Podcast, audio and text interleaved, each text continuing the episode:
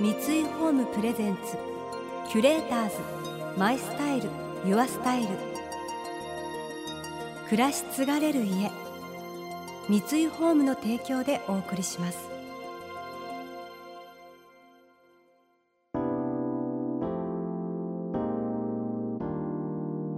溢れる情報の中で確かな審美眼を持つキュレーターたちがランデブー。今日のキュレーターズは友坂理恵です。大根仁です。想像力を刺激する異なる二人のケミストリー。三井ホームプレゼンツキュレーターズ。マイスタイルユアスタイル。ナビゲーターは田中れなです。今日のキュレーターズは映像ディレクターの大根仁さんと女優の友坂理恵さん数々のテレビドラマの演出を手掛け近年は映画監督としても「モテキ」や「バクマン」などのヒット作を生み出している大根さん。そして10代の頃から女優としてテレビドラマ映画舞台に CM とキャリアを築いている友坂さん。友坂さんが10代の頃からのお付き合いだというお二人。最近では大根さんが監督した映画「サニー強い気持ち。強い愛」で久々にタッグを組みました。女優友坂理恵さんから見て大根さんとはどんな演出家なのでしょうか。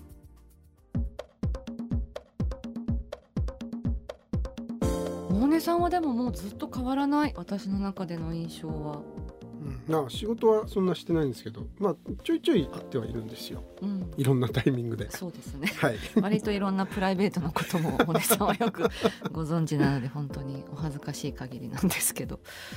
でもそうですね。こういう同じ業界で仕事をしていてなかなかこう、まあ、仕事以外のプライベートの時間もこう共有できる人ってなかなかいないんですけど大根さんはなんかこう面白いって思えることとかこう何かものを見ててこう意地悪に思う視点とか そういうものとかがなんかすごく勝手になんか似てるんじゃないかとあのすごく近い人な気がしていて勝手に私は心を開き なんか同志のように思ってるんですけど。でも基本ベースにあるのは監督と役者っていう関係性が一つベースにあるのでその関係性を考えた時にもう私基本好きか嫌いかしかないからもう本当にああこの人人に対して。そうそうそう。でまた特に仕事をするう上なんか本当に信頼できないと全く心を開けなくなっちゃうので。あえーそれは相手役とか演出家とかか。監督さはいんとか、そうですね、うん。そうそう。だからなんかうまく心を例えば演出家の方に開けないともう自分でもびっくりするぐらいすっごい下手くそな芝居しかできなかったりとか。なんでしょうその。いまだに？いまだに。そうなんです。それが自分でもびっくりしちゃうんですけどそれがまあ自分でもこうある意味弱点だなと思うんですけどそういう中では対大根さんって考えた時には スコーンと解放して自分もそうだしその何か演じるってことを考えた時のキャラクターに対してもこう割と開いて向かっていけるのでお姉さんみたいな演出家さんばっかりだったらいいのにって思うけど なかなかそれはそうはいかないので。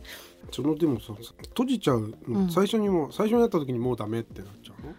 女優と最監初に会った督が会うのって、うんまあ、うん顔合わせとか、はいはいはい、まあ衣装合わせとか、本読みとか、そのタイミングじゃない？それもあります、うん、最初に会った瞬間にもう あこれはこれはって思う時もあるし撮影やら稽古やら繰り返す中であこの人が選ぶ言葉が信用ならんとか そういう、まあ、個人的なよろしくないですけどね。そうすると自分でもびっくりするぐらい下手な芝居になって。ーって閉じちゃうんですよ。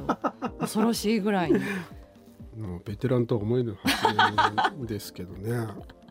でもやっぱり、りなんかこうわって湧き起こるその気持ちみたいなものだけにこうそういうものを頼りにずっとやってきたから、まあうん、そうなんかそういうものにすごく影響されちゃうんですよね、うん。なんか良くも悪くも。うん。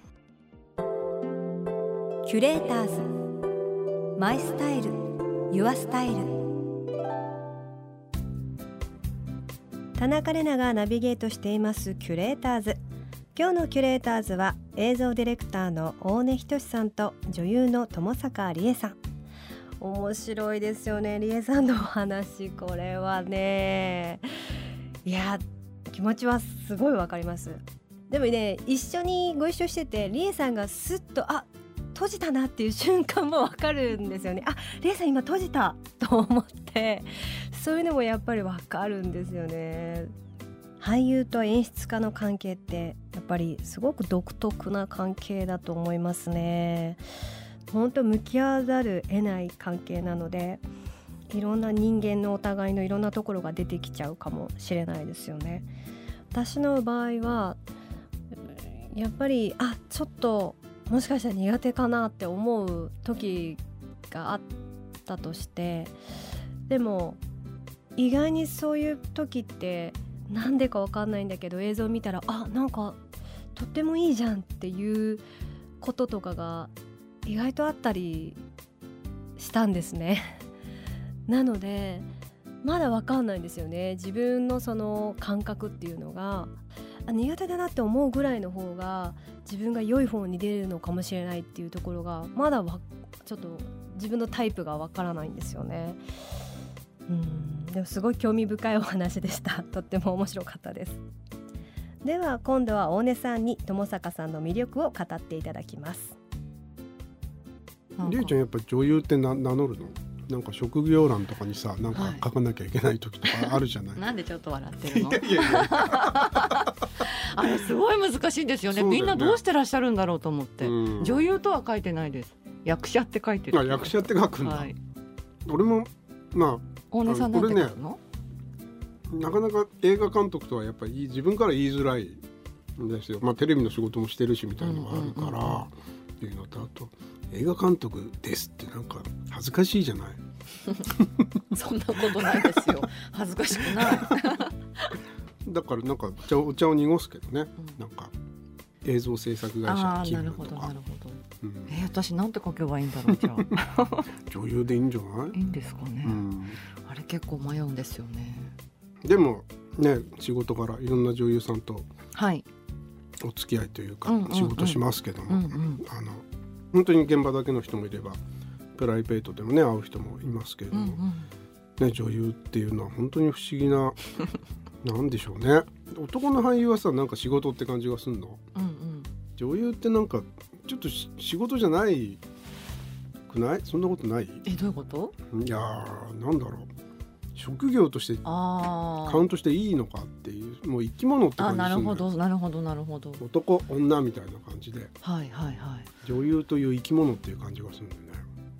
ああどうなんでしょう。あまり自覚はないですけどあやっぱり仕事してきてうんいい仕事できたなって思うこの人いいなって思う女優さんは、はい、大抵こうプライベートと現場とか役の境目がちょっとうまくつけられない人というかカットってなってメイク落としてもまだその役がちょっと残ってるとか、そういう男はなんかそれあんま感じないんだけどね。へえ、うん。りえちゃんも多分そのタイプじゃない？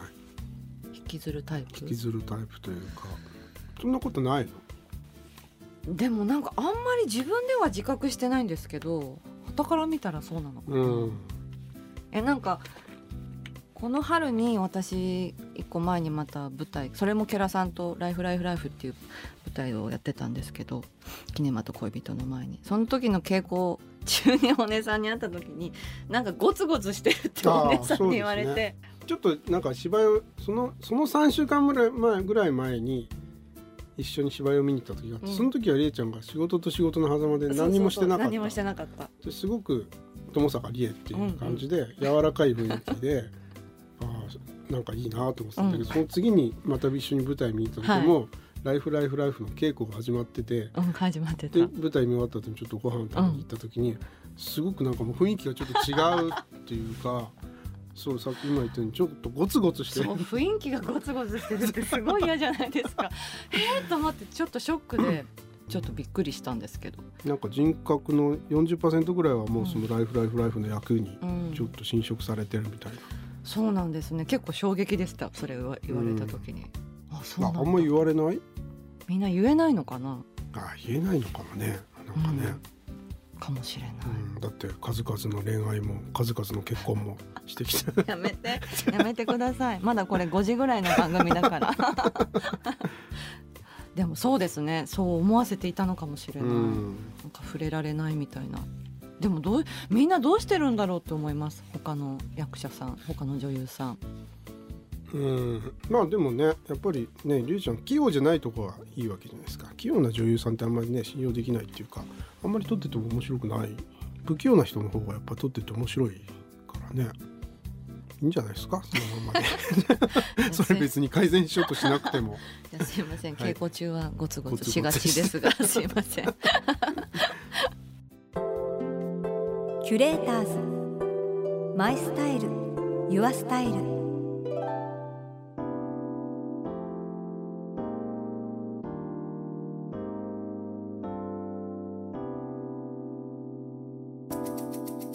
田中れながナビゲートしてきました。三井ホーム presents キュレーターズ my style your style。今日のキュレーターズは映像ディレクターの大根仁さんと女優の友坂理恵さんとのお話をお届けしました。えー、役が終わっても引きずるタイプとそうじゃないタイプっていうのがあるっていうやっぱよく聞きますよね。うん、私の場合は20代の頃は正直引きずってたと思うんですよね。でも私の場合ですけどやってみてそれがとても体とか精神的に良くないっていう影響を、まあ、ちょっと体験していったりとかして。でじゃあなんか新しいアイデアだったりその他のエネルギーが生み出せない気がしたんですよね。そのもちろんその世界に没頭してるから自分の見る視点とかはすごく確立してるんだけどなんかもうちょっと空気を入れることが大事なのかななんて私はちょっと思って今は引きずらないようになりましたね。もう30代ぐらいからはもうそういう風にやってますけどね。でも人それぞれですよね。でもメイクの時なんか終わった後とかはやっぱりぼんやりさっきのシーンを考えてたりしますしね。こうふっと、まあ、食事食べててもセリフずっと頭でやってなんかその時の顔つきになっちゃってたりとかしてるみたいですね旦那さんに「あれ？今?」みたいな言われることもあるんで 自分の中では引きずってるとは思ってないんですけどね私の場合はあえてややらないようにしないと本当に入り込んで入り込んじゃってた20代があったかなと思いますね。現在友坂さんがご出演する舞台「キネマと恋人」が世田谷パブリックシアターで上演中です。ギャラリーのサンドロビッチさんが描くロマンティックコメディ待望の再演。ぜひ足を運んでみてください。この番組では感想やメッセージもお待ちしています。送ってくださった方には月替わりでプレゼントをご用意しています。今月は1925年にフランスで誕生したグローバルキッチンウェアブランドルクルーゼのペアショートタンブラーです。一つ一つ職人の手によって作られるストーンウェアは保冷性にも優れていて冷たい飲み物にも最適です。シンプルなフォルムとこだわりの美しいカラーグラデーションが食卓に彩りを与えてくれます。またインテリアライフスタイルなどあなたの暮らしをより上質にする情報はウェブマガジンアンドストーリーズのエアリーライフに掲載しています。今月のリコメンドトピックは住まいと音の素敵な関係前編です。詳しくは番組のホームページをご覧ください。来週も引き続き大根仁さんと友坂理恵さんをお迎えして女性の生き方についてお聞きしていきます。それでは素敵な週末をお過ごしください。田中れなでした。三井ホームプレゼンツキュレーターズマイスタイルユアスタイル。暮らし継がれる家三井ホームの提供でお送りしました。